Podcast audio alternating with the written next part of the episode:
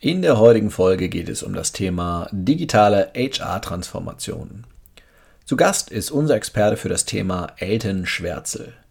Elton ist Managing Director Dach bei Cegit, ehemals Talentsoft, und begleitet seit vielen Jahren Digitalisierungsprozesse in Unternehmen.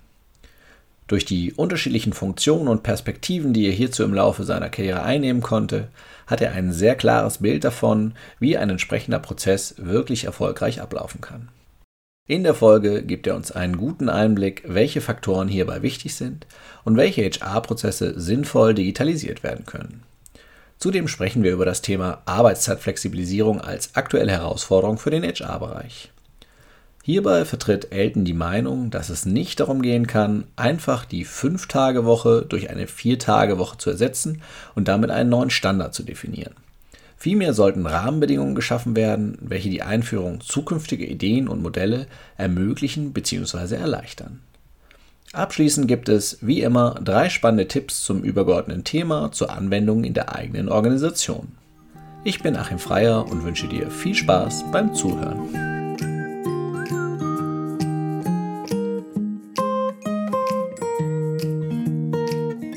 Du hörst Zufrieden arbeiten den Podcast für Personaler und Entscheider im deutschen Mittelstand.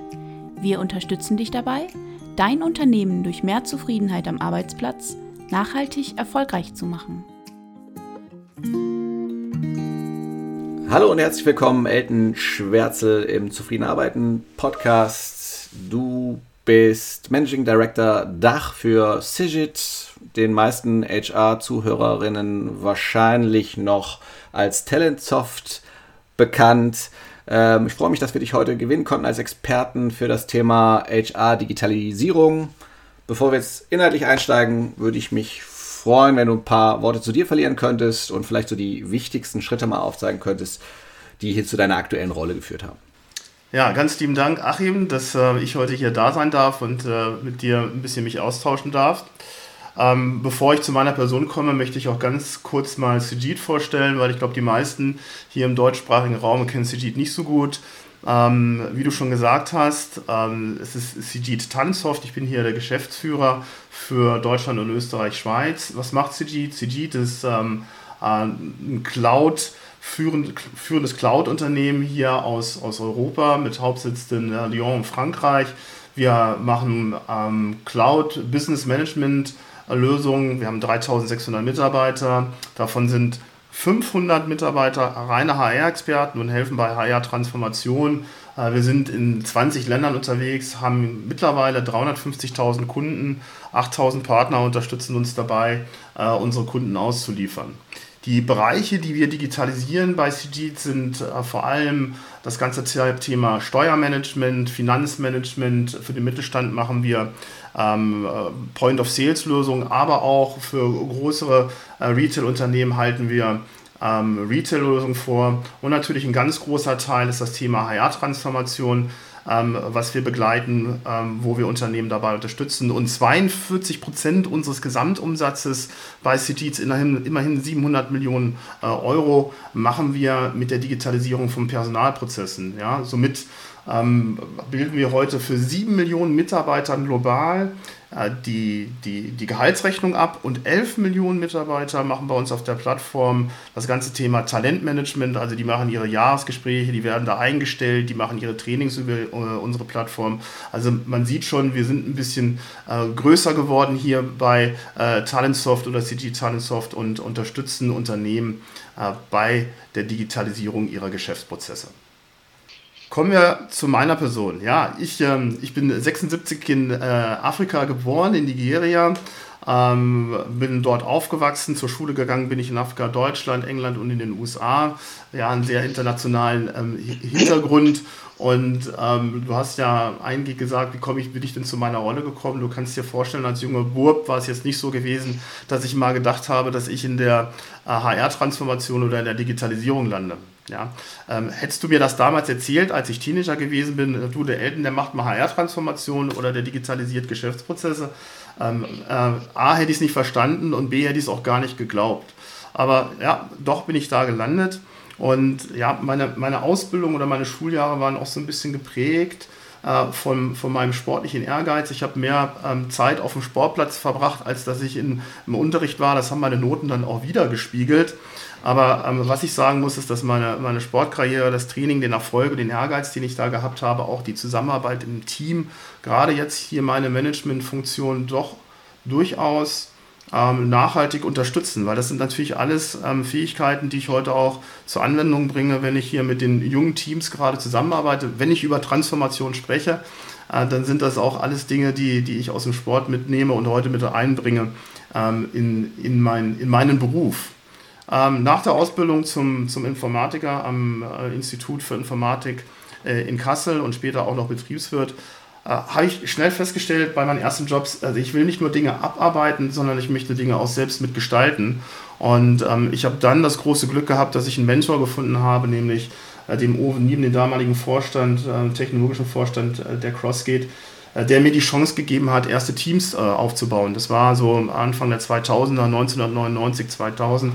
Und äh, damals habe ich äh, für die Crossgate ähm, an den Fachbereich Implementierung aufbauen dürfen. Ähm, habe dann später auch noch eine, eine, Beratungsgruppe dort mit aufgebaut und dann noch eine Presets-Gruppe und war dann, bevor ich 30 war, verantwortlich für drei Fachbereiche ähm, ja, in einem Softwarekonzern. Und ähm, was wir dort gemacht haben, ist, dass wir ähm, Prozesse digitalisiert haben. Also es ging noch so ein bisschen darum, dass man ein papierloses Office haben wollte. Das kennen ja alle noch, ne? dass wir angefangen haben, erstmal so Lieferscheine zu digitalisieren, Rechnungen zu digitalisieren, was man klassisch damals EDI nannte. Später ist man dazu übergegangen, äh, weitere Geschäftsprozesse zu digitalisieren.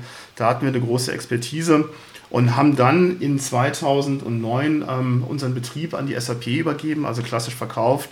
Und äh, da hatte ich dann die Möglichkeit, eine Managementkarriere bei der SAP zu machen, wo ich genau diese Prozesse äh, weitergeführt habe. Ja? Dass ich dann geschaut habe, die SAP-Kunden, welche Prozesse können wir digitalisieren, wie können wir Integrationen über Applikationen machen, wie können wir Datenmodelle äh, in die Geschäftsmodelle mit reinbringen. Also das heißt, ich war in den ganz frühen Jahren der Cloud-Bewegung mit dabei und habe Geschäftsprozesse digitalisiert und dann ist etwas passiert, nämlich die SAP hat eine Firma gekauft, eine ganz komische, die heißt nämlich SuccessFactors, also unser direkter Konkurrent. Und die waren schon sehr fokussiert auf die Digitalisierung von Personalprozessen in der Cloud. Und meine Aufgabe mit meiner Business Unit bei der SAP war es, nämlich äh, diese Cloud zu integrieren mit den äh, On-Premise-Systemen bei der SAP, also bei den SAP-Kunden. Also das waren so meine ersten Berührungspunkte. Das, waren, das war so 2013, 2014. Und in meinen späteren Stationen hat mich das nicht mehr losgelassen. Ich war dann immer irgendwie der Mensch, der ähm, ja, Personalsysteme integriert hat, ähm, die Verbindung zwischen dem einen oder anderen System hergestellt hat, die Datenmodelle respektiert hat und dann natürlich auch für äh, äh Optimierung im Prozessablauf äh, gesorgt hat. Ähm, 2000 ähm, ähm, ich weiß gar nicht, was war, sieben Jahre jetzt ist es her, ähm, habe ich dann über eine Station Workday und dann später bei Talentsoft mich komplett nur noch konzentriert auf die Personal, also ähm, Digitalisierung oder Transformation von Personalprozessen. Und das mache ich jetzt seit äh, vier, fast viereinhalb Jahren äh, bei der Talentsoft. Habe das große Glück, dass ich ein tolles Team um mich habe und äh, wir sehr erfolgreich mehr als 250 HR-Transformationsprojekte in den letzten vier Jahren ja, äh, durchführen durften. Und ich glaube, deswegen sitze ich heute auch hier. Mhm. Spannend. Zwei Fragen hätte ich. Eine, eine kurze. In welchem Sportbereich warst du, warst du unterwegs? Äh, das nur, nur am Rande aus Eigeninteresse. Ähm, und dann hätte ich die Frage, was, was ist sozusagen der, der Reiz für dich, sich mit diesem HR-Transformation zu beschäftigen? Und vielleicht so, so als Randnotiz, wie steht Deutschland bezogen auf die digitale Transformation im HR-Bereich da? Mhm. Ja, also zu, kommen wir erstmal zu den altvergangenen Tagen. Ich bin hier in Deutschland bin ich Leichtathlet gewesen und in Amerika habe ich ähm, semi-erfolgreich Football gespielt. Und ähm, da hat man so beides. Ne? Das eine ist natürlich so, ist man als Einzeltäter, aber auch als Leichtathlet im Team. Äh, hartes Training und äh, Schweißblut und äh, dann äh, beim Wettkampf hat man den Erfolg und das hat man im Team natürlich noch äh, viel schöner beim Footballspielen und das sind natürlich alles Dinge, die ich heute mit, mitbringe und versuche natürlich mit einzuführen in der Teamführung. Zu deiner zweiten Frage, ähm, was reizt mich an dem Thema HR-Transformation? Und ich glaube, ich möchte mal so beginnen mit einer, mit einer, einer kleinen Anekdote. Ähm, meine allererste Berührung war ähm, nach meiner Ausbildung ähm, bei meinem allerersten Arbeitgeber, großer Technologiekonzern, ich kann den Namen ruhig nennen. Äh, das war die TET Systems gewesen und es müsste so um die boah, 99, 2000 gewesen sein. Und ähm, natürlich als junger Absolvent, äh, ich habe zwei Bewerbungen geschrieben, ich glaube eine bei der Siemens, eine bei der, T, eine bei der T-Systems, ich weiß gar nicht mehr, wie es war. Ich wusste nur, T-Systems, innovatives Unternehmen, damals gab es die T-Aktie, ähm, das strahlte nur so vor sich hin und ich bin dahin, der Recruiting-Prozess war ausgezeichnet gewesen, die haben schon eine externe Agentur gehabt, der Job war international, unser Kunde war äh, die Lufthansa Systems, wir sollten äh, Softwarebetreuung machen, global, ich konnte meine Sprachkenntnisse anwenden, also ich war ich war vollends begeistert und die haben mich auch noch eingestellt. Also die The World was mine. Ja, so, dann komme ich dahin, mein erster Arbeitstag.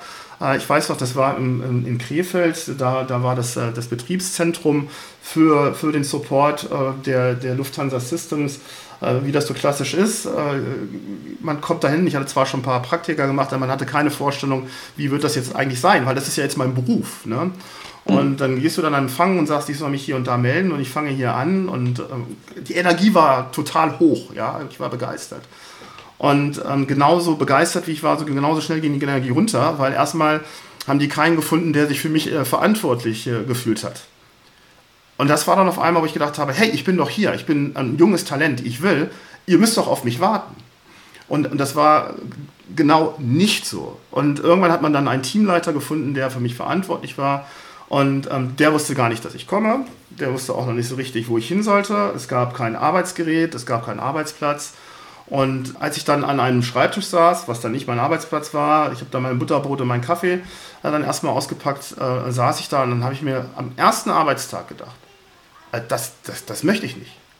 Ja, also das ist nicht das, was ich machen möchte. Und das war meine erste Erfahrung mit einem Personalprozess, nämlich das ist der Onboarding-Prozess sozusagen. Und ähm, da ist mir ein Impuls gekommen, und zwar, wenn ich irgendwann mal in einer Situation sein sollte, dass ich Menschen einstelle, dann werde ich das hier völlig anders machen.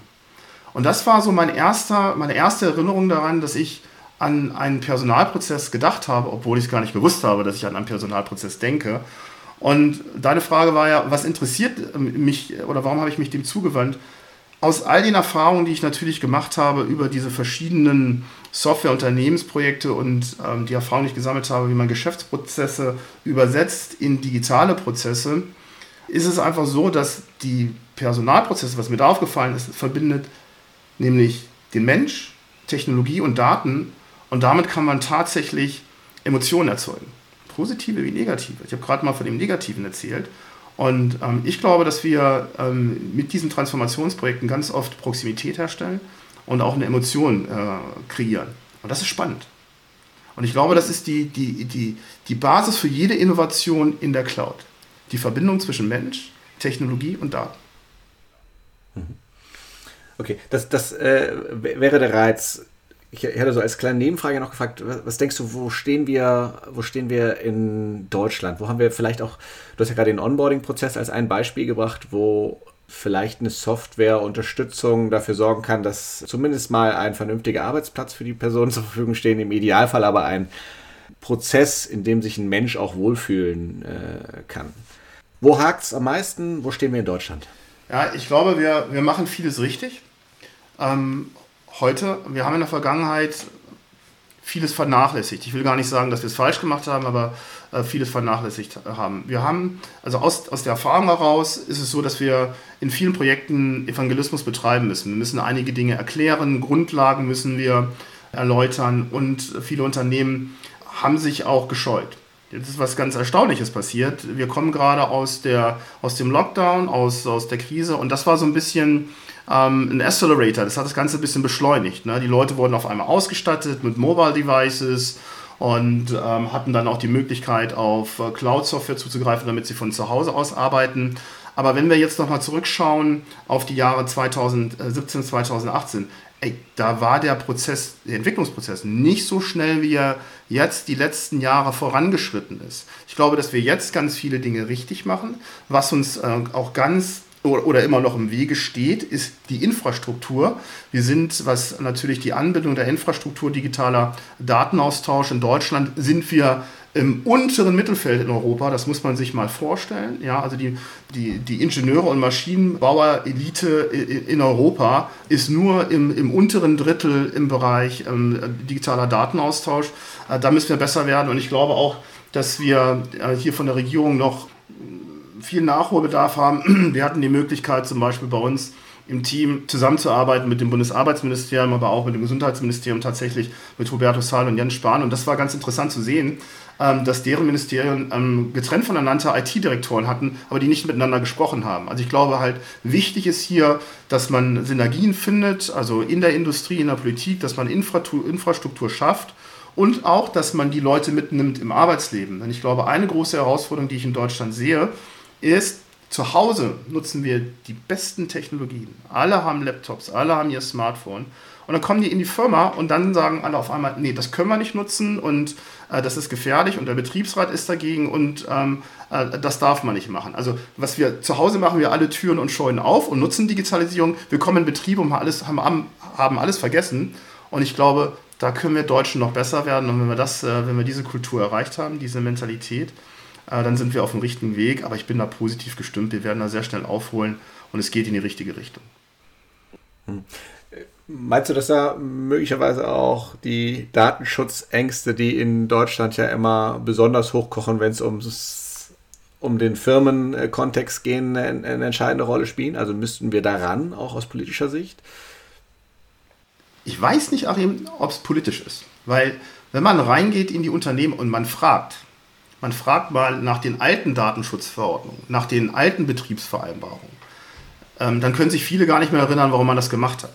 Ich bin bei dir, dass man über die neuen, über die zukünftigen Verordnungen nachdenken muss und wie schützen wir äh, die Menschen, wie schützen wir die Mitarbeiter in ihren Persönlichkeitsrechten. Da bin ich voll bei dir. Aber wir haben ja noch so große Herausforderungen, die alten Zöpfe aufzubrechen, weil man sitzt dann vor Gremien, die sagen, nee, das dürfen wir nicht. Und man, wenn man fragt, warum nicht? Warum ist das so? Das sind so Dinge, die einen in der Digitalisierung äh, hindern. Ja, es ist natürlich ein großer Bestandteil der Transformation, dass man diese Sachen im, im Auge behält, aber wir haben auch immer noch äh, viele, die sich an diesen alten Zöpfen so festhalten und sie nicht aufschneiden wollen und das, ähm, das wird sich rauswachsen, klar, der demografische Wandel äh, ist uns allen bewusst. Ähm, äh, aber wenn wir jetzt darauf warten, werden wir zu langsam sein und deswegen müssen wir äh, diese Zöpfe aufbrechen. Mhm.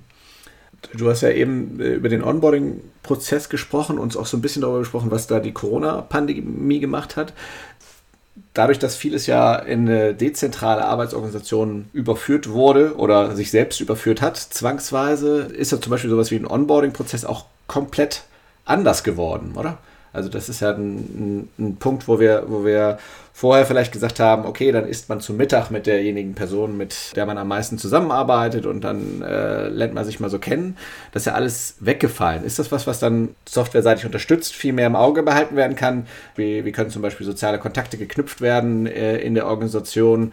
Wie kann äh, dafür gesorgt werden, dass äh, die Mobile Device vielleicht rechtzeitig bei der Person zu Hause ist, wenn sie nicht ins, ins Büro kommen darf? Ist, sind das so Punkte, so Ansatzpunkte, wo man diese Veränderung gemerkt hat, oder? Ja, äh, absolut. Und da gibt es sicherlich äh, viele, viele Experten, die darüber referiert haben in den letzten zwei Jahren. Alle sind natürlich auf dieses Trendthema aufgesprungen. Aber ich, ich möchte, glaube ich, jetzt deine Frage nochmal zum Anlass nehmen. Äh, lasst uns mal unsere Vorstellung so ein bisschen ähm, walten lassen. Man stelle sich vor, es wäre 2019 und wir hätten die Technologie aus den 90ern wie dann die letzten drei Jahre abgelaufen wären. Das wäre eine riesen Herausforderung gewesen, ja, alleine ähm, Kommunikation aufzubauen mit ähm, Menschen, die man, äh, die man gern hat, äh, mit Familie, mit äh, seinen, äh, auf, seine, auf seine Daten bei der Arbeit zuzugreifen. Also das hätte einen Einfluss gehabt auf ähm, ja, einen größeren Einfluss gehabt auf, ich glaube sogar auf unsere Demokratie, auf unser Sozialverständnis, wenn wir die Technologie aus den 90ern gehabt hätten, seit 2019 bis jetzt. Was, was, was zeigt uns das aber? Das zeigt uns, dass Technologie uns dabei unterstützt, uns stark zu fokussieren auf die Dinge, die wichtig sind. Wir können Technologie benutzen, Software benutzen, um zu kommunizieren, um unsere Arbeit zu verrichten, um produktiv zu sein und damit ist natürlich die Digitalisierung ein Stützpfeiler unserer Entwicklung und gibt so ein bisschen Sicherheit. Ich weiß, es gibt genauso viele, die sagen, Da werden Arbeitsplätze wegrationalisiert, ähm, es wird alles automatisiert. Aber ich glaube, so dürfen wir nicht denken, sondern wir müssen wirklich ähm, auch mal verstehen. Und ich glaube, das hat die Krise ganz klar gezeigt. Ähm, die Technologie, die wir heute zur Verfügung haben, ähm, die hilft uns ähm, weiterzudenken, innovative Ideen ähm, zu entwickeln und natürlich auch Proximität zu, zu, zu Menschen oder weiter aufrechtzuerhalten. Und ähm, das ist was Tolles. Das hätten wir in den 90er Jahren nicht gehabt, diese Möglichkeiten. Und wenn man diese Möglichkeiten in den, in den Vordergrund bringt und seine, gerade im Geschäftsleben, seine Geschäftsmodelle, seine Arbeitsmodelle äh, oder vielleicht sogar sein Businessmodell darum etabliert, dann ist man sehr gut aufgehoben in, in, in der Digitalisierung und in der Transformation, die weiter voranschreitet. Du hast das Thema Arbeitszeitmodelle gerade angesprochen. Es geht ja um Flexibilisierung von, von Arbeitszeiten, neue Arbeitszeitmodelle, flexiblere Arbeitszeitmodelle, die auch weggehen von der klassischen 40-Stunden-Woche, 8 Stunden, 8 Stunden am Tag, sondern man möchte vielleicht mal vormittags einkaufen äh, gehen, wenn die anderen gerade nicht im, im Laden sind. Dafür macht man abends ein bisschen länger oder, oder ähm, wie auch immer. Das Ganze schafft ja Komplexität. Würdest du sagen, die Komplexität ist das, was es auch notwendig macht, dann softwareseitig die Prozesse zu unterstützen, weil irgendwann lässt sich das Ganze nicht mehr mit einer Excel-Tabelle erheben, wann wer da ist, äh, zu welchen Zeitpunkten die Person erreichbar ist. Ich bin mir gar nicht sicher, ob das die, die wirkliche Komplexität ist, äh, wenn wir äh, über neue Arbeitsmodelle oder flexible Arbeitsmodelle nachdenken. Ähm, vielleicht ist es ja auch so, dass die Komplexität äh, daraus resultiert, dass wir durch diese Flexibilität und auch durch diese fortschreitende Veränderung, die mit der Flexibilität kommt, ähm, äh, uns auch Gedanken machen, okay, was bedeutet das für meinen Funktionsbereich? Was bedeutet das denn für mein Produkt? Was bedeutet das äh, für die Leute, die in meinem Team sind? Wer ist betroffen? Äh, welche Möglichkeiten habe ich noch dadurch? Ne? Ähm, kann ich hier irgendwo Synergien finden? Wie beeinträchtigt das mein Geschäftsmodell? Und wenn man jetzt im, im Management ist und muss sich all diese Fragen stellen, und das ist, glaube ich, auch der Unterschied zu, zu dem, wie es vorher war. Viele denken ja, durch die Digitalisierung wird die Komplexität ähm, verringert. Ähm, ich bin nicht der Meinung, ich glaube einfach, wir haben jetzt viel mehr Daten, viel mehr Informationen und viel mehr Optionen und dadurch kann es natürlich auch komplex werden. Und, und um diese Komplexität ähm, ähm, äh, dann zu managen, muss man einen Plan haben. Und was für ein Plan? Und zwar, wie könnte denn zum Beispiel mein Arbeitsmodell der Zukunft aussehen? Wie könnte denn mein Geschäftsmodell der Zukunft aussehen? Also du siehst schon, dass für mich das Arbeitsmodell der Zukunft nicht die Komplexität ist, sondern die Lösung. Aber das kommt natürlich ganz darauf an, wie ich die Fragen, die ich vorher gestellt habe, beantworte. Mhm. Ihr habt vor kurzem mit Cegit einen Artikel rausgebracht, wo ihr euch ganz konkret mit der Vier-Tage-Woche beschäftigt. Was hältst du persönlich davon und denkst du, das ist flächendeckend umsetzbar oder haben wir da im Nachgang wieder dieses typische Thema von der Zweiklassengesellschaft? Die Personen, die irgendwo am, am Band stehen, die haben die Acht-Tage-Woche und die Leute im Overhead, die machen sich ein, ein, ein schönes Leben mit Vier-Tage-Woche und äh, kommen, wann sie wollen und gehen, wann sie wollen? Ja, ähm, das ist eine gute Frage. Ich glaube, ich möchte äh, jetzt gerade auch für die Zuhörer mal kurz erklären, wie sowas passiert, wie so ein Artikel entsteht, weil ich ja Technologe bin und referiere jetzt hier über Arbeitszeitmodelle, aber ich bin ja Technologe in der äh, HR-Transformation und das ist natürlich ein Trendthema momentan, ja.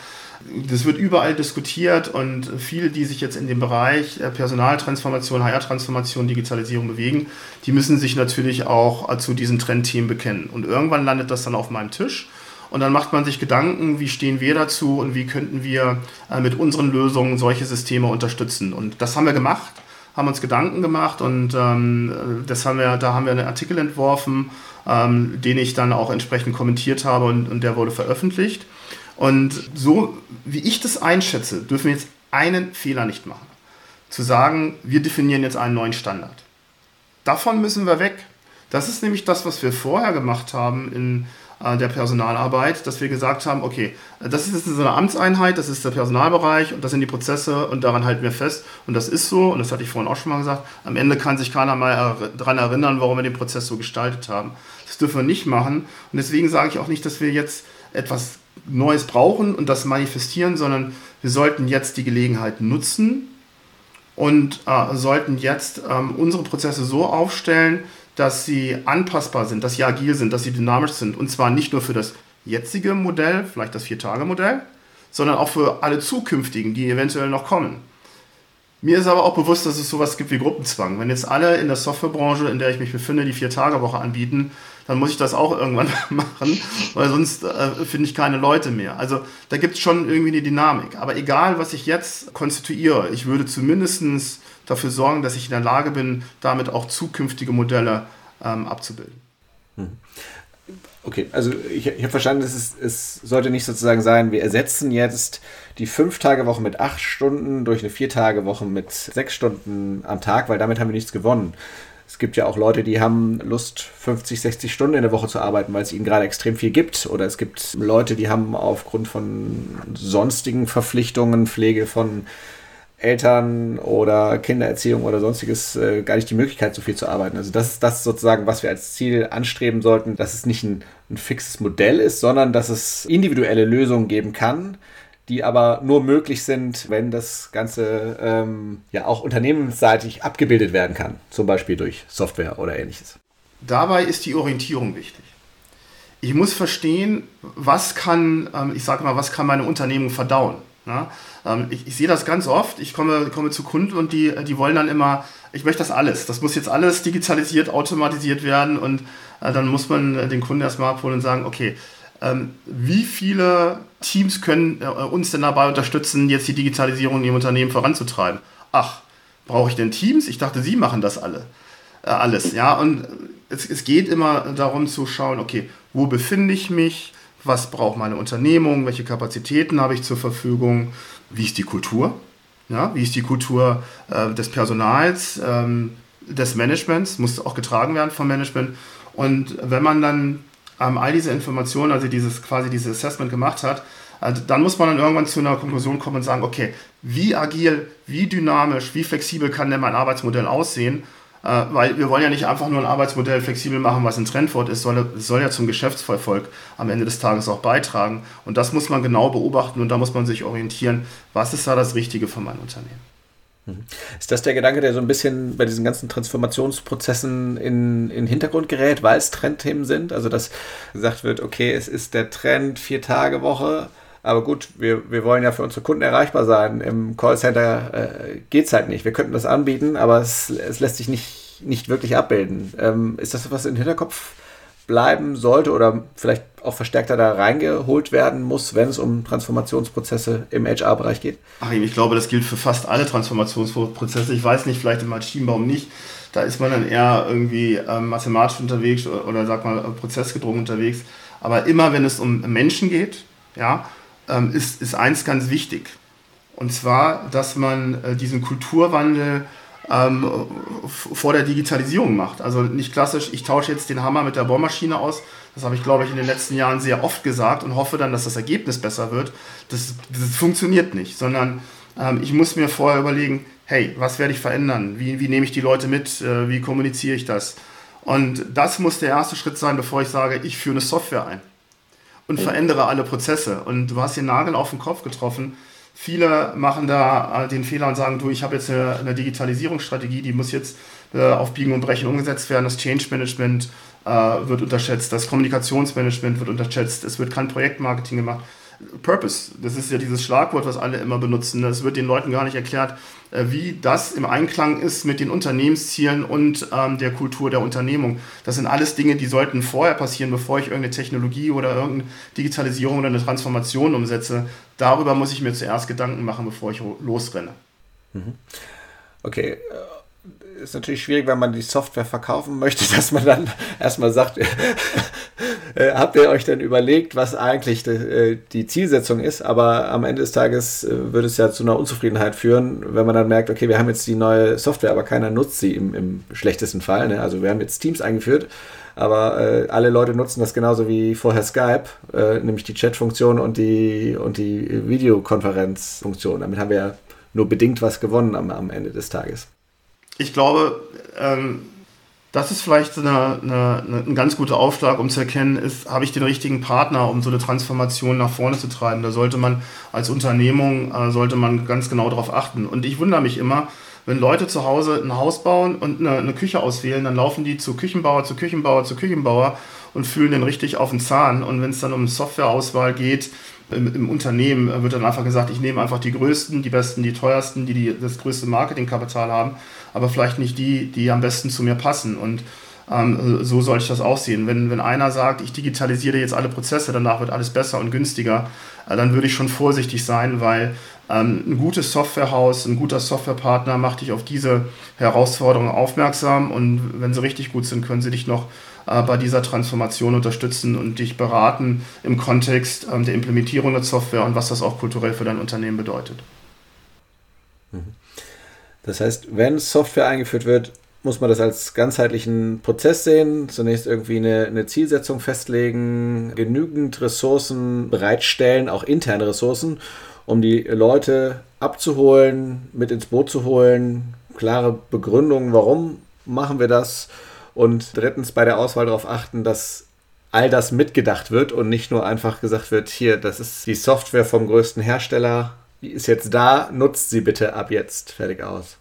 So, genau. Jetzt kannst du bei mir in der Beratung anfangen. Genau das ist es am Ende. ich zitiere da so ein bisschen auch ähm, meine lieben Kollegen von, von Kienbaum. Was die immer sehr schön machen, ist, dass wenn die so einen Kunden vorbereiten für, für so eine Transformationsjourney, äh, dann erarbeiten die mit denen erstmal ein Target Operation Modell, also die genau das Geschäftsmodell der Zukunft für den Personalbereich. Und das sind die Projekte, die sind am erfolgreichsten äh, in der Softwareimplementierung, wo der Kunde eine klare Vorstellung davon hat, hey, so sollen meine Prozesse in der Zukunft aussehen, gerade Personalprozesse, wo ähm, der Mitarbeiter stark mit eingebunden wird. Da ist das wichtig, dass man transparent ist, dass man klare Ziele vorgibt, die auch kommunizieren kann äh, und dann auch sich immer wieder überprüfen kann, bin ich hier ähm, auf dem richtigen Weg. Ne? Wenn wir ganz kurz auf eure äh, Software eingeht, welchen, welche HR-Prozesse unterstützt ihr? Also was ist im Prinzip alles digitalisierbar im, im HR-Bereich? Ja, also grundsätzlich bieten wir eine, eine Plattform, eine Suite-Lösung an, in der wir eigentlich den kompletten ähm, äh, Arbeitszyklus, äh, Arbeitnehmerzyklus ähm, äh, abdecken können. Also von der Einstellung bis zur Entlassung können wir eigentlich alle ähm, Personalprozesse abdecken äh, als Plattform. Wir sind aber auch in der Lage, modular äh, entsprechend äh, Lösungen anzubieten. Und das fängt an beim Einstellungsprozess. Also ganz klassisch können wir eine Recruiting-Plattform als Modul zur Verfügung stellen. Das kann aber auch ganzheitlich ein Teil unserer Suite zu sein. Also wir bilden ab zum Beispiel Recruiting, den Onboarding-Prozess, interne Mobilität, wenn ich mich von der einen Rolle auf die andere bewerben möchte. Skill-Matching bieten wir an, das ganze Personal, Stammdatenmanagement. Da habe ich meiner Meinung nach, haben wir hier das innovativste System, weil wir in der Lage sind, nicht nur als äh, führendes System zu agieren, sondern auch als, als, äh, ähm, als Slave-System oder als hybrides Stammdatensystem äh, zu agieren. Da tun sich äh, viele anderen schwer. Ähm, das Thema Talentmanagement, also Jahresgespräche, OKR, Continuous Conversation, ähm, Talent Review, ähm, Compensation, ähm, Performance Management. Ähm, ja, das heißt, eine ganzheitliche Plattform, die einen Fokus auf Talentmanagement und Personalstammdaten legt und hierbei sehr flexibel und agil in heterogenen Netzwerk bei Kunden im SMB-Bereich äh, sowohl als auch im Enterprise-Bereich einsetzbar ist. Okay. Ähm, das wäre wär genau meine nächste Frage gewesen, wenn ich mir so, so ein typisches mittelständisches Produktionsunternehmen anschaue. Nehmen wir jetzt mal eine kleinere Variante, so mit 100 Mitarbeitenden. Da besteht so eine HR-Abteilung vielleicht aus zwei Personen ähm, und deren Hauptaufgabe ist es in der Regel ähm, weder einen vernünftigen Onboarding-Prozess aufzusetzen, noch, äh, also insgesamt dieses ganze ähm, äh, Employee äh, Experience Management ist gar nicht auf deren Schirm, sondern äh, deren Hauptgedankenwelt beschäftigt sich damit, äh, wie können die Verwaltungstätigkeiten, die anfallen im HR-Bereich, abgearbeitet werden. Ist in so einem Organisationskontext so eine digitale Transformation dann überhaupt nachhaltig umsetzbar? Du wirst es nicht glauben, aber ähm, digitale Transformation im Personalbereich, ne, wie, wie spezifiziert sich das im, ähm, im, im, deutschen Mittelstand. Viele denken, wenn sie jetzt eine, ähm, ihre, ihre Personalabrechnung in der Cloud haben oder bei Datev, der Lohnabrechnungsprozess ist digitalisiert.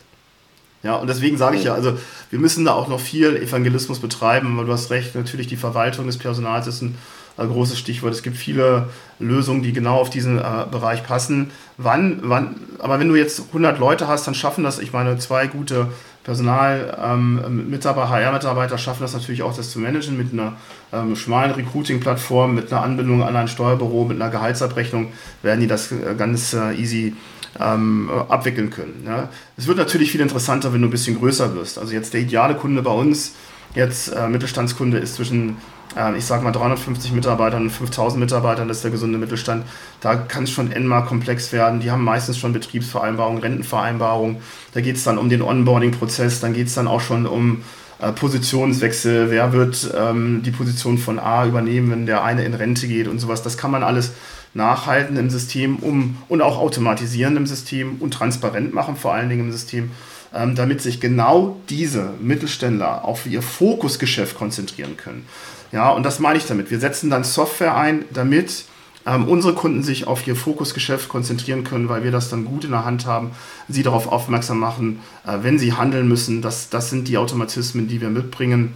Äh, das ist die Freiheit, die wir unseren Kunden dann ähm, ermöglichen. Mhm. Okay.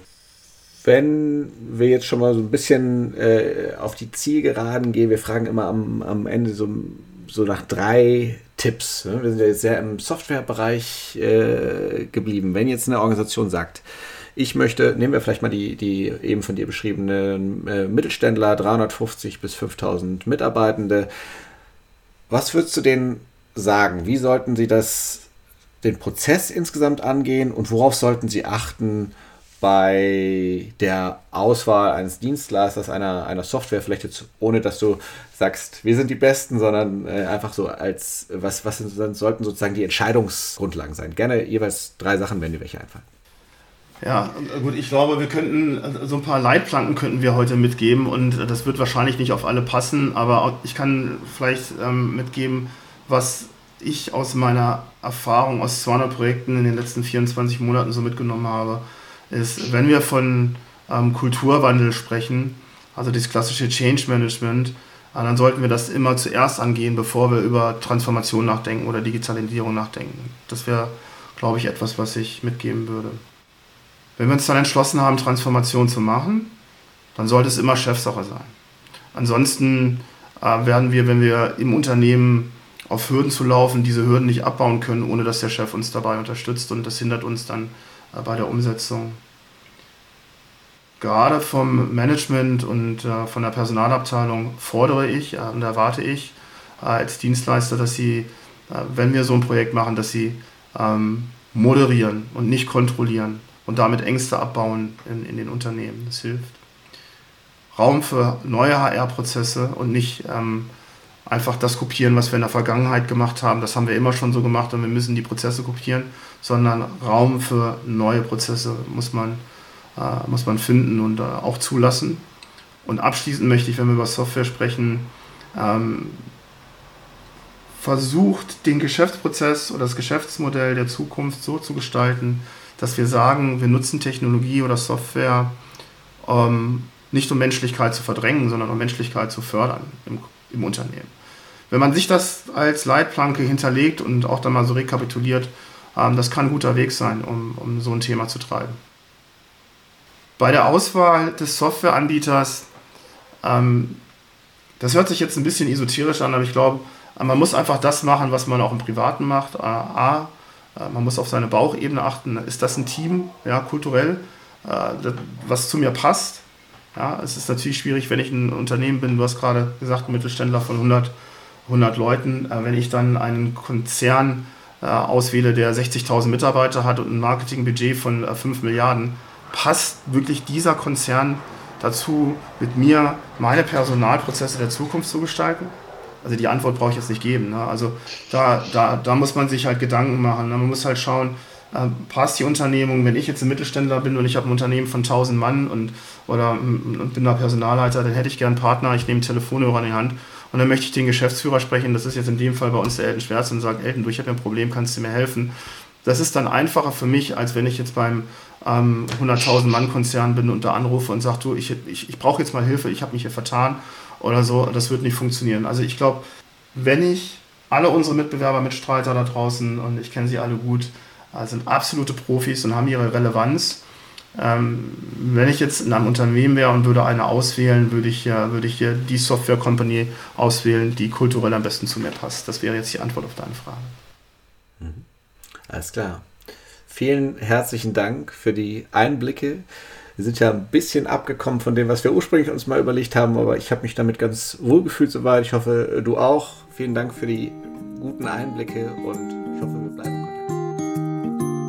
Das war Zufrieden arbeiten. Wenn dir der Podcast gefallen hat, freuen wir uns sehr über eine 5-Sterne-Bewertung. Darüber hinaus sind wir offen für Kritik, Kommentare und Anregungen. Schick uns hierzu doch einfach eine Mail an podcast.consulimus.de. Am meisten aber freuen wir uns über eine persönliche Weiterempfehlung und wenn du auch bei der nächsten Folge wieder einschaltest.